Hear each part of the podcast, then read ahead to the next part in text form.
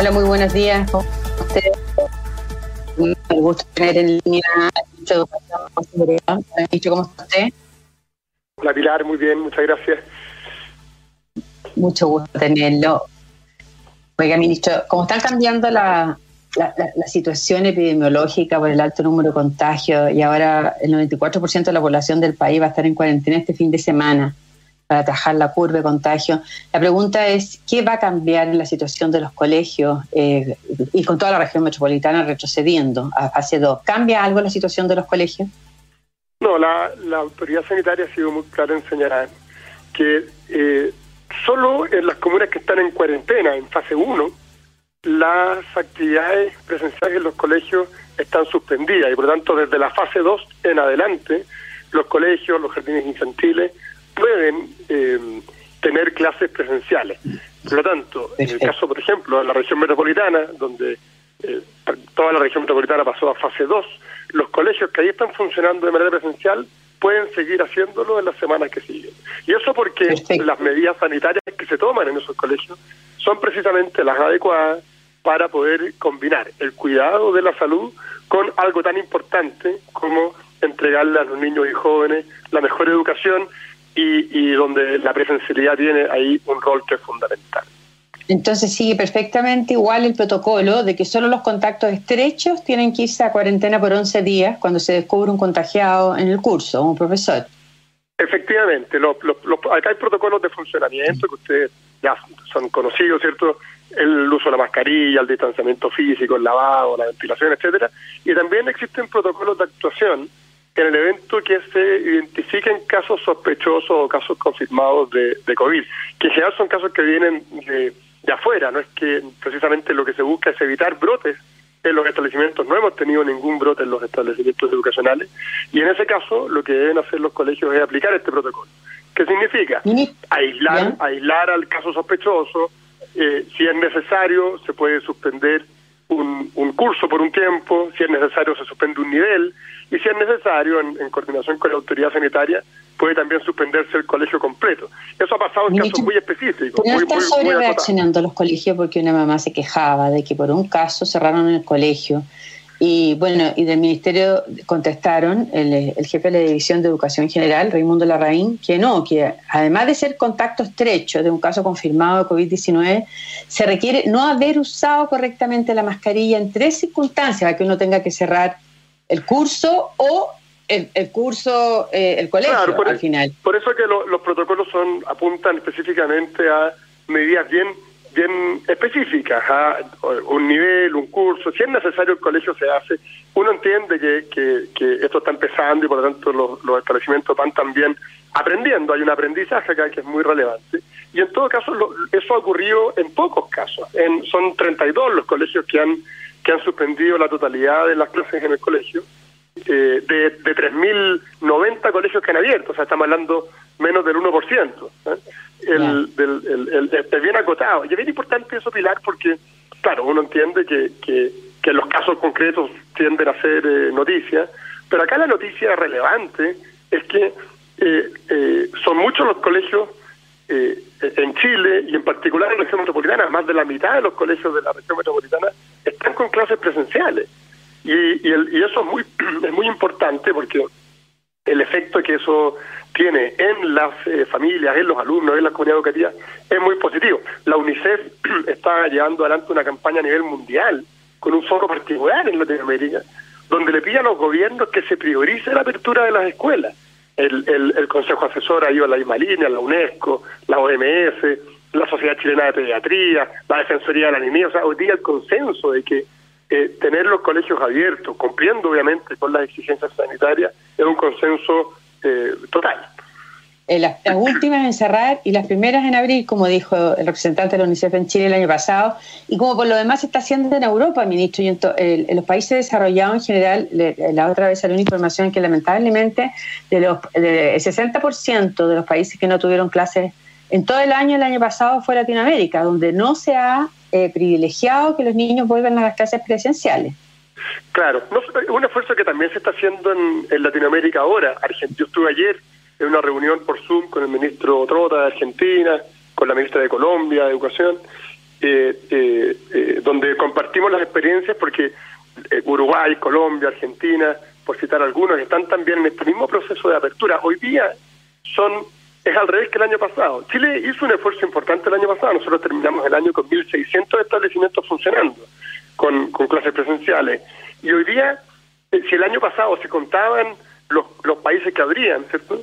Hoy día los que se cuentan son los países que tienen sus colegios cerrados. Son del orden de 24 o 25 países a nivel mundial los que están sin actividades presenciales. El esfuerzo que está haciendo Chile va en la línea correcta de considerar la evidencia, de, eh, de avanzar precisamente en cómo compatibilizar la salud, la seguridad, que es muy importante, con algo que es clave también, que es el desarrollo tanto en los aprendizajes como desde el punto de vista socioemocional de nuestros niños. Mira, es, increíble, Pilar, yo no sé si, si tú has tenido la oportunidad, pero ir a visitar colegios que están abiertos, que están con clase, y darte cuenta, constatar ahí... No, de partida no dejan entrar a los papás, pues, ministro, de acuerdo bueno, al nuevo protocolo, no pueden entrar los papás, menos la abuela.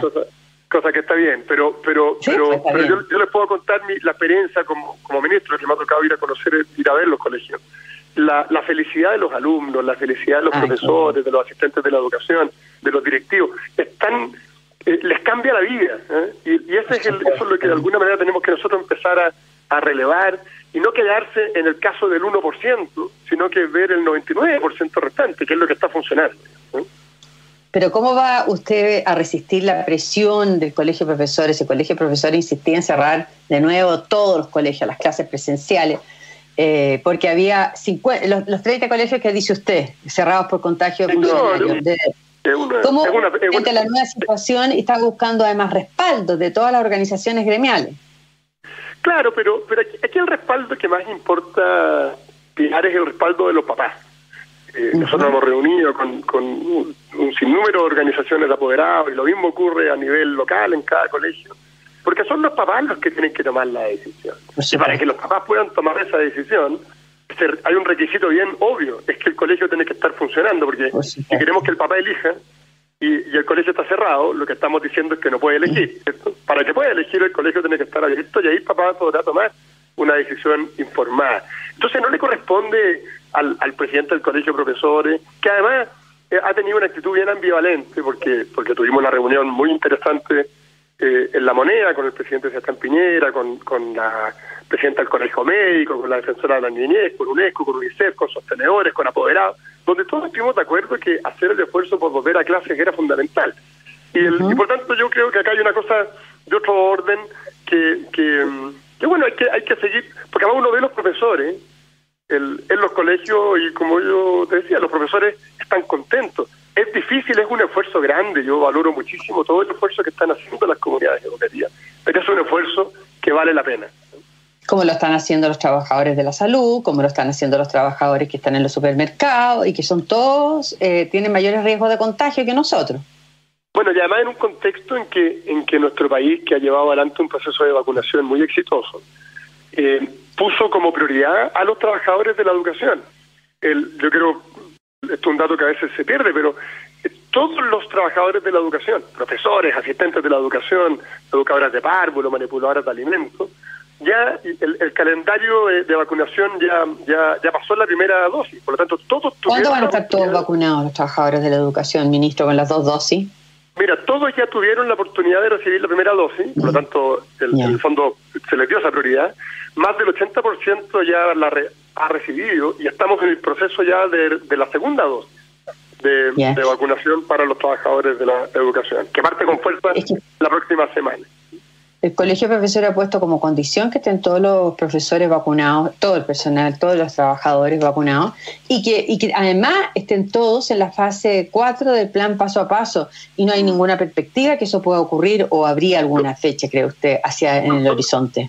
Lo que pasa es que Para volver a las casas presenciales, me refiero. Claro, pero pero no es una condición que le corresponde poner al colegio de profesores. El colegio de profesores no, no, no tiene expertise en, en, en, asuntos epidemiológicos, ¿cierto? Eso le corresponde a la autoridad sanitaria, la autoridad sanitaria, con toda la información eh, experta que manejan, eh, ha determinado, siguiendo lo que ha pasado en todo el mundo también, que los colegios pueden funcionar en, en todas las comunas que no estén en cuarentena eh, eh, llevando adelante los protocolos sanitarios. Y de hecho, la vacunación, que en Chile va muy avanzada, no es un requisito para las clases presenciales en ninguna parte del mundo. En ninguna parte del mundo. El, Alemania está recién empezando con la vacunación de los profesores, eh, Argentina lo mismo. O sea, Chile lleva un paso en esto muy adelante, por lo tanto, y los colegios se prepararon precisamente para funcionar a partir de marzo sin considerar la vacuna. La vacuna nunca ha sido un elemento sine qua non, un elemento esencial para poder llevar adelante los procesos de apertura. Por supuesto que ayuda mucho y en la medida que esto avance vamos a tener aún mayor seguridad, ¿cierto? Pero no podemos condicionarlo a la vacuna porque porque eso no no no porque los protocolos sanitarios permiten que los colegios sean lugares seguros al margen incluso de la vacuna. Y por otro lado, la determinación de en qué fase se abren, bueno, eso ya es un tema que está, lo ha zanjado la autoridad sanitaria y por lo tanto no le corresponde al colegio de profesores eh, tomar esa determinación. Claro, o sea, puede opinar, pero, eh. pero su opinión no, no, es, no es vinculante, obviamente. Y desde el punto de vista de la, de la familia, el año pasado hay 910.000 mujeres que salieron del mercado laboral por la pandemia. Eh, y muchas de ellas ni siquiera están buscando trabajo por la sobrecarga del trabajo doméstico, el cuidado de los niños. Y parte de ese cuento es que tienen que tener un rol en las clases cuando no son presenciales. Tienen que ayudarlos frente al computador, el teléfono, lo que sea. ¿Han calculado ustedes cuál es la relación entre colegios cerrados y desempleo femenino? Bueno, hay, hay una relación que es importante, eso lo ve obviamente la, el, Ministerio del Trabajo, estamos abocados a eso, porque yo no quiero pilar en esto que se generen confusiones. El, el, lo, la labor nuestra del Ministerio de Educación es que los niños y los jóvenes alcancen el máximo desarrollo posible, tanto en sus aprendizajes como en, su desarrollo socioemocional. Y si bien obviamente hay un impacto acá en, en temas laborales, lo que nosotros vemos como esencial de abrir los jardines, de abrir los colegios, es porque el daño que se le genera a esos niños es muy fuerte. Ni siquiera estás pensando en las mamás y, en la economía, porque son mamás que no pueden trabajar, son familias que se empobrecen.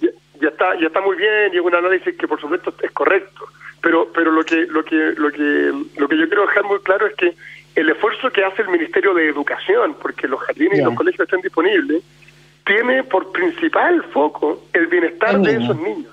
Y eso y eso no podemos perderlo de vista, porque a veces hay quienes que buscan como eh, segundas intenciones, que, lo que uno que, que, lo que hay detrás acá es como una especie de, de, urgencia por, eh, por, levantar la economía. Por supuesto, el país está trabajando con fuerza para levantar la economía, pero eh, a veces mezclar las cosas como que confunde.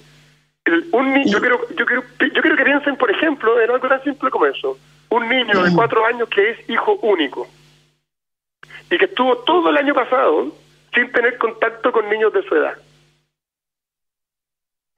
el, el, ah. Imagínate lo complejo que es para ese ah, niño, para esa familia, el desarrollo socioemocional integral de, de ese niño. Entonces, un niño que tenía que aprender a leer, une y que, y que no tenía el apoyo eh, suficiente en su hogar para poder hacerlo, porque necesita que alguien se lo enseñe y se requieren ciertas habilidades para ello. Un, un joven que tenía que terminar su formación práctica, que no lo pudo hacer. El, algún niño estudiante que necesitaba un apoyo particular, que no lo recibió. Entonces, es realmente urgente tomar estas medidas y lo importante es que tenemos toda la evidencia que nos permite estar tranquilos de que se pueden abrir los colegios de manera segura y los niños pueden beneficiarse entonces de la educación presencial. ¿Y cuál es el mayor costo? Parece que tenemos que ir a una pausa, pero me gustaría que nos respondiera a la vuelta. ¿Cuál es el mayor costo? Eh, ¿Cómo lo evalúan ustedes de haber tenido los escolares sin clases presenciales prácticamente todo el año pasado? Además de dos meses de huelga que tuvieron los colegios públicos por el paro de los profesores. Son costos de aprendizaje, costos socioemocionales. Son tres ejes, son tres ejes y sería interesante la vuelta a discutirlo. Ya, vamos a la vuelta con el ministro Figueroa, nos vamos a una pausa y volvemos a hablar de las consecuencias para los niños de los colegios cerrados. Muchas gracias. Ya, seguimos con la entrevista con el ministro Raúl Figueroa. Ministro, estaba usted iba a contar eh, cómo han evaluado los mayores costos de haber mantenido el año pasado los colegios prácticamente cerrados durante un año, más dos meses del 2019 que estuvieron cerrados por paro de profesores. ¿Cuáles son los mayores costos? Bueno, primero se, hicieron enormes esfuerzos por mitigar los costos que vamos a describir y en eso hay que reconocer el trabajo de todas las comunidades educativas eh, y, en general del, del Ministerio en poner recursos y las comunidades de poder avanzar en un proceso de educación a distancia que era muy complejo y al cual nos fuimos adecuando. Pero sin más allá de todos esos esfuerzos, en Chile y en el mundo la evidencia es muy coincidente. Los aprendizajes se ven muy deteriorados y muy particularmente los jóvenes más vulnerables, por lo tanto las brechas de aprendizaje también se incrementan de manera dramática. El, eh, el bienestar socioemocional de los jóvenes también se ve muy, muy golpeado por razón de la pandemia y el hecho de no tener un espacio protector como la escuela disponible. Y también la deserción escolar, el abandono escolar, es un efecto muy concreto de la pandemia. Para abordar estos tres ejes, lo que hemos hecho es eh, lanzar un plan que se llama Chile recupera y aprende. Ese plan tiene tres ejes que precisamente se hacen cargo de este diagnóstico. El primero es la recuperación y nivelación de aprendizaje el segundo es el bienestar socioemocional de los jóvenes y el tercero, la reinserción y la retención de los alumnos en el sistema educativo. Es un plan, eh, fondo bien potente, ya que nosotros ya estamos ya está en marcha, se lo hicimos, lo dimos a conocer al Consejo Asesor, que nos hizo también sus sugerencias y comentarios, y, eh, y pasa por, por, por distintas etapas donde, por supuesto, Hoy se le está haciendo una prueba, ¿no? Que hizo la Agencia de la Calidad de la Educación para medir qué debieran haber aprendido. Hoy no lo aprendieron. La, la, primera fase, digamos, de este plan, sobre todo lo que dice relación con la recuperación y nivelación de aprendizaje, ese es el diagnóstico integral de aprendizaje. un diagnóstico que elaboró la Agencia de Calidad, que está disponible para todos los colegios del país que tiene más una retroalimentación inmediata, por lo tanto es un apoyo muy directo para los colegios y que permite identificar su nivel de aprendizaje en lenguaje y matemática para los alumnos de segundo a tercero medio y el bienestar emocional de los jóvenes para, para todos los, alumnos de primero a cuarto medio. Y por lo tanto creemos que es clave porque sin ese diagnóstico eh, las medidas que hay que tomar con posterioridad evidentemente se hacen más difusas. Es mucho más concreto el trabajo si uno tiene una línea de base y además, ¿qué herramienta? Porque para los aprendizajes el ministerio puede tener una herramienta para ayudar a que se a que se pongan al día con lo mínimo que debieron aprender el año pasado, pero en el daño socioemocional, ¿qué se hace con el daño que los niños ya tuvieron en un año de encierro? Bueno, lo, primero, y esto es coincidente para todos, es que abrir las escuelas eh, es un tema clave precisamente para hacerse cargo de estos tres ejes. Recuperar el vínculo con los alumnos, que en la escuela efectivamente los ritmos de aprendizaje se aceleran y el bienestar socioemocional de los niños y jóvenes eh, mejora eh, rápidamente, porque el, el, el, solo hecho de encontrarse, de compartir, de llevar adelante una sociabilidad que estaba muy deprimida, ¿cierto? Ya tiene un impacto muy positivo. Pero junto con ello, hemos entregado a todos los colegios un kit socioemocional, que son herramientas, recursos de apoyo eh, tanto para los profesores como para los alumnos, para que los jóvenes puedan identificar sus emociones, saber manejar sus emociones en un año tan difícil que, fue el 2020 y que también lo será este, eh, ser, eh, poder tomar decisiones de manera responsable, comprender los fenómenos que están ocurriendo hoy día en Chile y el mundo y poder llevarlos a su propia realidad. Y para ello hay una serie de herramientas elaboradas con equipos profesionales, de psicólogos, que eh, apuntan precisamente a que en la escuela se pueda llevar adelante ese trabajo.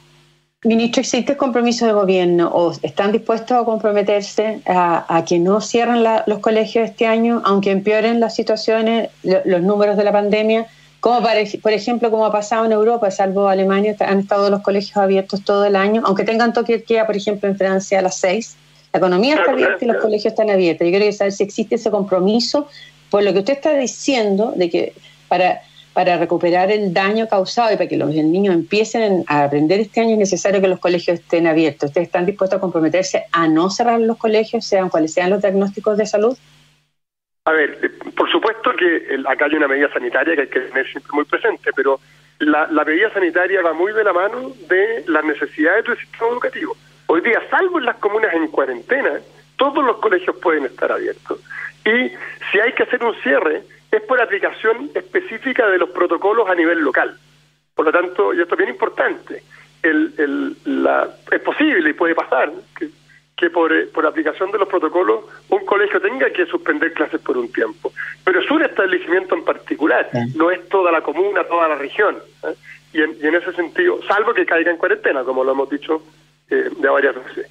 Y por lo tanto, el compromiso de poner el bienestar de los niños es, es total y, creo también que hay muy buena sintonía en general de las organizaciones de la sociedad civil, entidades como UNICEF, como, como UNESCO, eh, solo por citar algunas de prestigio en esas áreas. Eh, creo que todo, todo el mundo está en la misma línea. Ministro, pero, entonces, pero para ser bien claro, si volviera la cuarentena, por ejemplo, a la región metropolitana, eh, ¿eso no debiera impedir que los colegios siguieran funcionando? Hoy día, de acuerdo a la regla de, sanitaria establecida por el Ministerio de Salud, en una, si la comuna pasa a fase 1, no pueden funcionar en forma presencial, pero de fase 2 en adelante, por supuesto que lo pueden. Ah, ah ya, o sea, podríamos, pero eh, van a tratar de impedir que se repita la situación del año pasado donde desde el gobierno se decretó el cierre de todos los colegios? El, el, cierre de todos los colegios a nivel nacional es una cuestión que obviamente el año pasado ocurrió porque no había información, fue la mejor medida que se podía tomar. Con, por miedo, porque además aquí hay el tema de que les cobran cuentas, de que uno no sabe si las puede pagar. O sea, como que los colegios abiertos era la causa de la pandemia, pero a esta altura ya está medio claro que los colegios no son fundamentales en la línea de contagio, son marginales. Eso es muy, eso es muy importante. La información disponible el año pasado sobre el COVID era totalmente distinta a, lo, a lo, que tenemos hoy día. Cuando se suspendieron las clases, ni siquiera se sabía la, la, utilidad de la mascarilla, por poner solo un ejemplo. Hoy día, hoy día la realidad es totalmente distinta. Por eso que incluso es posible, aunque obviamente nos preocupa que haya un incremento de contagio, mantener las escuelas abiertas, porque se sabe que cumpliendo los protocolos, esas escuelas no van a ser focos de, de contagio. De hecho, hay un informe bien interesante que se publicó de la Universidad de Chile que dice que el cierre de las escuelas tampoco es necesariamente la mejor medida y que bastaría en algunos casos con suspender un, un nivel o un curso si es necesario. ¿eh? Dice, claro, que en la medida que se cumplan los protocolos es mucho más efectivo suspender, aislar cursos que cerrar eh, el colegio completo. De la, por, la manera en que están funcionando hoy día los colegios. Es la línea que, ha tomado, que es la línea que toman los protocolos que nosotros hemos, hemos entregado a los colegios, donde no se cierra la posibilidad de que suspenda el colegio, pero va por etapas, ¿cierto?, para beneficiar al máximo la combinación entre seguridad y presencialidad. ¿Y es efectivo que el año pasado se escolarizaron 80.000 niños? Bueno, el, esa es la proyección que tenemos. Vamos a tener la información precisa terminando marzo, porque recién ahí termina todo el proceso de, matrícula. Pero efectivamente la, proyección, eh, y esto se hizo también junto a un, grupo de expertos que fue convocado, eh, era que del orden de 80.000 niños adicionales podían abandonar el sistema el sistema escolar. Eso obviamente es una... para que tengan claro, porque a veces uno se pierde con los números, eh, significa tener tasas de deserción eh, casi dos o más veces más altas que la que tuvimos luego del terremoto del 2010. El, y por tanto el, impacto puede ser muy fuerte. Se han tomado ya medidas para eh, evitar ese, ese abandono, como el sistema de alerta temprana, como la herramienta de gestión de contactos a los colegios, como el, la mensajería directa a los papás para que vuelvan a matricular a sus hijos. Y, eh, y, eso, y eso ya fue efectivo a fines del año pasado y ahora la vamos a potenciar para que vamos a hacernos cargo de esto porque evidentemente es, un, es otro efecto negativo de la pandemia. Y eso se suman a los 186 mil niños históricos que, no van a clase. Exacto, Chile tenía del orden de 186 mil niños fuera del sistema, que es un número alto, pero que en el, en, el escenario internacional da cuenta de, de, una cifra bastante manejable, pero si las proyecciones como consecuencia de la pandemia se hacen realidad, obviamente ese número ya pasa a ser un número particularmente grave. Ya, ministro, total que el año pasado el golpe a la, a la igualdad o al aumento de la brecha de desigualdad fue casi fatal en materia de educación.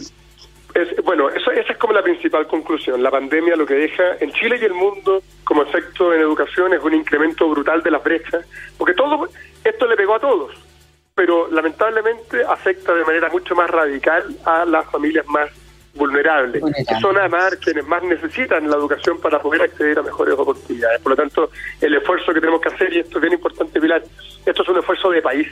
Acá no hay espacio para hacer de esto un, un, combate político, un atrincheramiento estéril.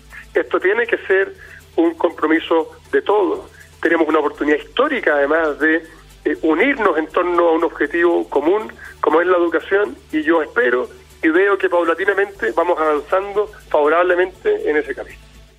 Qué bueno. Muchas gracias, ministro de Educación Raúl Figueroa. Muchas gracias por la entrevista y que siga adelante con los colegios abiertos. Muchas gracias, Pilar. Me despido a ustedes que tengan un buen fin de semana. Y cuídense. Adiós.